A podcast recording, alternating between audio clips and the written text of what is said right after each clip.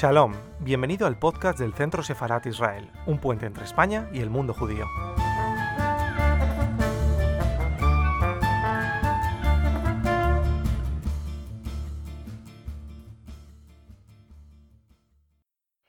Buenos días amigos, soy Berta Tabor. Desde Casa Sefarad me han pedido que grabe este podcast para estos días de confinamiento. Confío en que esta grabación os encuentre bien de salud y que pueda serviros de recomendación para una buena lectura. En este caso, el de la excelente novela de Amos Oz, Una historia de amor y de oscuridad. El autor. Amos Oz, nacido Amos Klausner el 4 de mayo de 1939 en Jerusalén, durante el mandato británico de Palestina, fue un escritor, novelista y periodista israelí considerado como uno de los más importantes escritores contemporáneos en hebreo. Estudia literatura y filosofía entre 1960 y 1963 en la Universidad Hebrea de Jerusalén y publica ya por entonces sus primeros cuentos. Estudia también en la Universidad de Oxford. Recibe, entre muchos otros, el Premio Israel de Literatura en el 98, el Goethe en el 2005, precisamente por el libro del que vamos a hablar hoy, Una historia de amor y de oscuridad, considerado como el mayor éxito de ventas en la historia de Israel también recibe el Premio Príncipe de Asturias de las Letras en el 2007, el Premio Franz Kafka en el 2013, además de ser durante varios años consecutivos candidato al Premio Nobel de Literatura. Fue miembro de la, de la Academia Europea de Ciencias y Artes. Es hasta su muerte profesor de literatura en la Universidad Ben Gurión de Beersheba en el Negev. Lucha en la Guerra de los Seis Días y en la Guerra de Yom Kippur, muy involucrado en la realidad política israelí, fue uno de los fundadores del movimiento israelí Shalom Arshav, Paz Ahora. Su obra. Autor prolífico, con más de 18 libros y 450 artículos y ensayos en su haber, sus obras han sido traducidas a más de 30 lenguas.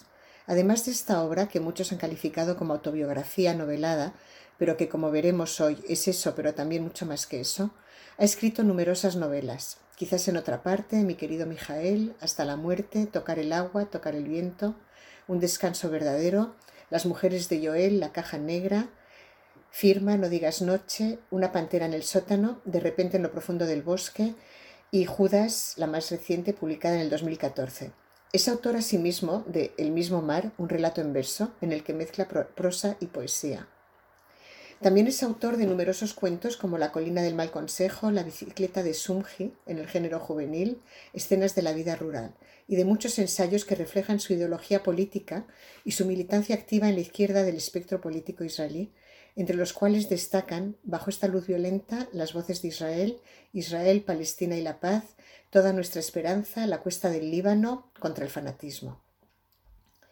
La mayoría de su obra en español la publica la editorial Ciruela con magníficas traducciones de Raquel García Lozano. Esta novela parece surgir como un intento del autor de entender los motivos que llevaron a su madre a suicidarse cuando él tenía 12 años y probablemente de la necesidad de pasar página sobre un suceso al que no es capaz de asomarse hasta 50 años después. Pero es mucho más que esto, porque se conjugan en ella con maestría la historia con mayúscula y las diferentes historias individuales la historia de los conocidos como años heroicos de la, creación del Estado de Israel, simplemente configurada a ratos como un mosaico de historias diversas de un patio de vecinos. Un mundo donde, cito, los microbios serán una de nuestras peores pesadillas, como el antisemitismo. Nunca podrás ver con tus propios ojos a un antisemita o un microbio, pero sabes perfectamente que te acechan por todas partes sin dejarse ver. Aunque este es también un libro de vidas destrozadas y de esperanzas frustradas, no es un libro únicamente trágico y triste. En él se entremezclan continuamente lo trágico y lo cómico y permea constantemente la combinación de suave ironía y sobre todo de compasión con las que observa de niño y adolescente a sus personajes y se observa a sí mismo. La voz narrativa no es tampoco exclusivamente la del narrador, autor vemos cómo, durante casi 100 páginas, es su tía materna quien relata la infancia y la juventud que compartió con su hermana, la madre de Amos Oz, y también, en otro momento dado, cómo nos llega la narración a través del diario de una vecina cuyo hijo es asesinado por un francotirador jordano durante el durísimo sitio de Jerusalén. Es principalmente, sin embargo, desde la mirada de ese niño excepcionalmente inteligente como nos asomamos a la narración. Con él vivimos la alegría de la noche en la que las Naciones Unidas votan para permitir la creación del Estado de Israel. Las lágrimas recorren el rostro del padre cuando le dice a su hijo que ya nadie le dejará por ser judío. Con él vivimos los horrores de la guerra de 1948, el tremendo sitio de Jerusalén, el horror por ese niño y por la vecina, asesinados por francotiradores. Conocemos la dureza del barrio de Jerusalén en el que vive, una ciudad donde el padre no llega a encontrar un puesto como profesor de literatura comparada, porque hay más profesores universitarios en la ciudad que alumnos, en la que las breves llamadas semanales a Tel Aviv, como lo entiende Oz, solo mucho tiempo después, reflejan la incertidumbre constante de sus vidas, ya que, cito, ellos no tenían la seguridad de volver a hablar otra vez, tal vez fuera la última, porque nadie sabía lo que podía suceder, un pogromo, una masacre, un baño de sangre.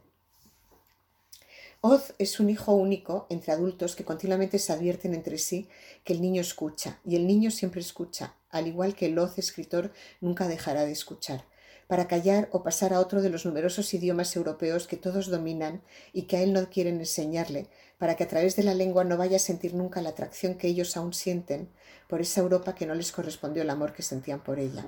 Una Europa en cuyos muros sus padres leían en ese entonces judíos marchada a Palestina, y en la que Amos Oz cuenta que lee ahora en sus numerosos viajes al extranjero judíos salid de Palestina.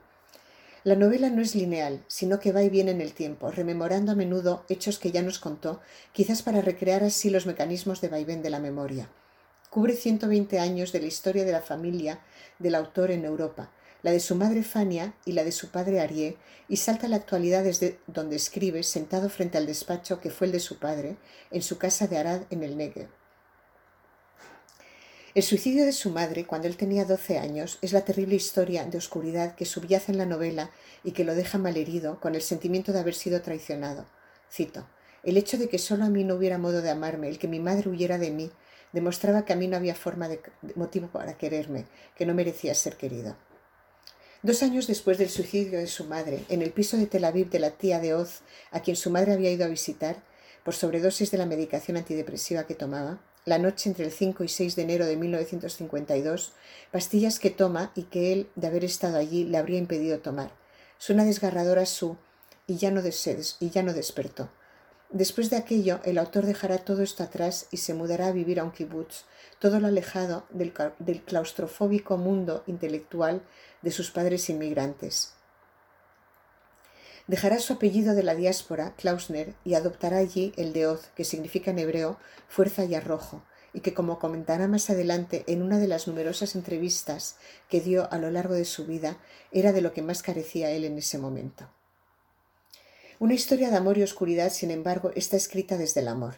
El amor y la empatía, superados ya la rabia y el terrible dolor por el suicidio de su madre, cinco décadas después, cuando el autor podría ser el padre de sus padres, intentando entender lo sucedido y ofreciéndonos de paso ese magnífico fresco dickensiano de historia judía y de personajes que describe con enorme compasión. Oz recrea la novela con los tintes agridulces de la nostalgia, la Jerusalén de antes del 48, en la que crece como el único hijo de dos inmigrantes, buenas personas y padres entregados, pero infelizmente casados.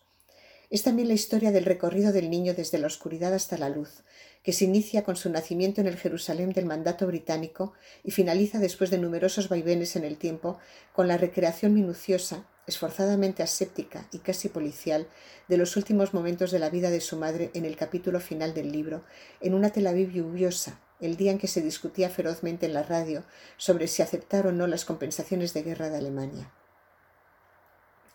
un día en que el agua que caía anegaba las tiendas bajo las que se hacinaban los cientos de miles de refugiados judíos de los países árabes, escribe, contextualizando siempre la historia personal con la historia con mayúscula. La oscuridad que dejará atrás en este recorrido desde la planta baja atiborrada de libros de un barrio modesto de Jerusalén hasta la luz del kibutz, allende las montañas, el niño pálido nacido de dos padres de la diáspora para convertirse en el joven kibutznik bronceado que desea a toda costa ser que abandona una Jerusalén, cito, en la que se caminaba siempre como en un entierro, y en cuyos patios y calles reinaba un silencio negro tan profundo que hasta se podía oír el roce de las nubes al pasar entre los tejados y tocar las copas de los cipreses. Ese recorrido hacia la luz es también el recorrido que hace el autor en su intento por elucidar el porqué de la muerte de su madre, desde la oscuridad de la incomprensión que le lleva incluso hasta analizar el currículum del instituto al que acude esta en su ciudad natal de Provno, por si pudo también influir en su suicidio. Un recorrido también desde el miedo permanente de víctima pasiva, de judío de la diáspora, hacia la luz del hombre nuevo que aspira a controlar su vida. Un viaje que lo lleva de la oscuridad en la que vive sumergida su madre a la luz de Nili, la alegre hija del bibliotecario del kibutz que se convertirá en su mujer. Es la historia de un niño consciente del peso trágico de la historia judía y del miedo constante a ser aniquilado que carga sobre los hombros y que le lleva a desear convertirse de mayor no en escritor sino en libro. Cito. A las personas se las puede matar como a hormigas, tampoco es difícil matar a los escritores, pero un libro, aunque se lo elimine sistemáticamente, tiene la posibilidad de que un ejemplar se salve y siga viviendo eterna y silenciosamente en una estantería olvidada de cualquier biblioteca perdida de Reykjavik, Valladolid o Vancouver. En esta obra prevalece en permanencia esa dicotomía entre la luz de Tel Aviv y de los fuertes y bronceados pioneros y la oscuridad de la Jerusalén en la que el autor nace y crece, a la que culpa de la depresión de su madre, una mujer europea refinada y romántica, rodeada en el modesto barrio de Keren Abraham en el que viven de, cito, tubos de zinc y pepinillos en vinagre, asaltada por olores a repollo, pescado hervido y orín seco. La historia, con mayúsculas, está siempre presente en la obra, entrelazada en la narración, su madre, Fania Musman, proviene de una familia rica judía de Rovno, una ciudad polaca en la que, cuenta la hermana de Fania, cito, no tenían tanto a los alemanes como al nacionalismo antisemita de polacos, ucranianos y checos, en la que no había lugar para ellos, judíos, en ese carnaval en el que no pertenecían ni eran queridos. Y se pregunta si no era de extrañar, cito, que aspiráramos nosotros también a ser una nación como el resto de ellos. ¿Qué alternativa nos dejaban? Oz no juzga ni emite juicios de valor. Se esfuerza simplemente en mostrar y que el lector saque sus propias conclusiones, como hace en los últimos capítulos en los que recuerda a su padre con una ternura conmovedora. Oz nos explica cómo, cómo, debe ser un lector bueno y lo que debe aprender de la lectura en general y de esta novela en particular, probablemente por tratarse en este caso concreto de una obra con marcado carácter personal. Cito. Los malos lectores y los entrevistadores quieren que se les diga lo que realmente te ha pasado en la vida y no lo que después has escrito sobre ello en tus libros. El mal lector pretende que con mis propias manos, tire mis uvas a la basura y le dé solo las pepitas. Oz le recomienda al lector que no pregunte. ¿Son hechos reales? ¿Es lo que le pasa al autor? Dice, el espacio que el buen lector prefiere labrar durante la lectura de una obra literaria no es el terreno que está entre lo escrito y el escritor, sino el que está entre lo escrito y tú mismo. Es el poder de la literatura para acercar y para entender que Oz siempre ha defendido en su escritura. El poder de la literatura para acercar y entender otras realidades. El de poder reconocerse en el otro.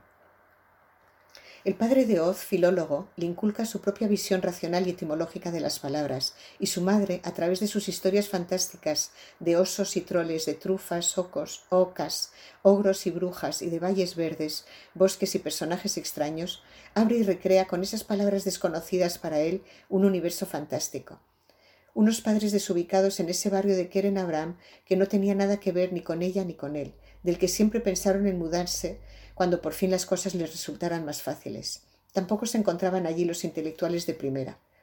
Su padre dominaba 17 idiomas y su madre leía a Maupassant, Chekhov, Tolstoy, Balzac, Flaubert, Dickens, Thomas Mann, Zweig, entre muchos otros. Frecuentaban todos ellos la casa de Agnon, que ganaría el Premio Nobel de Literatura, que se encontraba frente a la de tío de su padre, Joseph Klausner, el famoso autor de Jesús de Nazaret, en cito, cuya casa de Varsovia se reunían en sus tertulias todas las calles de Tel Aviv antes de convertirse en calles. Al amor de Oz por las palabras contribuye también la maestra Zelda, su primer amor, que se convertirá después en una gran y laureada, poetisa. Cito, me gustaba la forma en que la maestra Zelda ponía una palabra junto a otra. A veces ponía una palabra común, cotidiana, junto a otra también normal y corriente, y de pronto al combinarse, al estar la una junto a la otra, dos palabras normales que no están habituadas a estar juntas, experimentaban una especie de descarga eléctrica que enardecía mi espíritu deseoso de milagros léxicos. El descubrimiento más tarde en el kibutz de Sherwood Anderson y de su libro Weinsburg, Ohio, que resulta clave para lanzarse a escribir, gracias al cual entiende que para ser escritor no necesita vivir la vida heroica de un Hemingway y que puede describir sobre personajes aparentemente insignificantes, sobre lo que conoce, relatos protagonizados por personajes secundarios, no por mujeres sublimes, una epifanía que le devuelve todo lo que dejó atrás en Jerusalén. Cito. Entendí de dónde venía, de una madeja recelosa de tristeza y fingimiento, de nostalgia, burla, ofensa e importancia provinciana, de educación sentimental, ideales anacrónicos, miedos ahogados, resignación y desilusión. Sherwood Anderson me abrió los ojos para escribir lo que tenía a mi alrededor. Gracias a él comprendí que el mundo escrito gira siempre alrededor de la mano que escribe en el lugar en el que escribe. Donde tú estás está el centro del universo. En fin, para finalizar esta recomendación, esta magnífica novela que nos revela la formación del amo socio escritor y nos ofrece un gran fresco histórico que nos permite entender mejor el Israel actual, no solo a partir de la historia de su nacimiento, pero también a través de la historia de muchos de los judíos europeos que más de un siglo antes, con sus sueños dispares, lo configuraron. Que disfrutéis la lectura.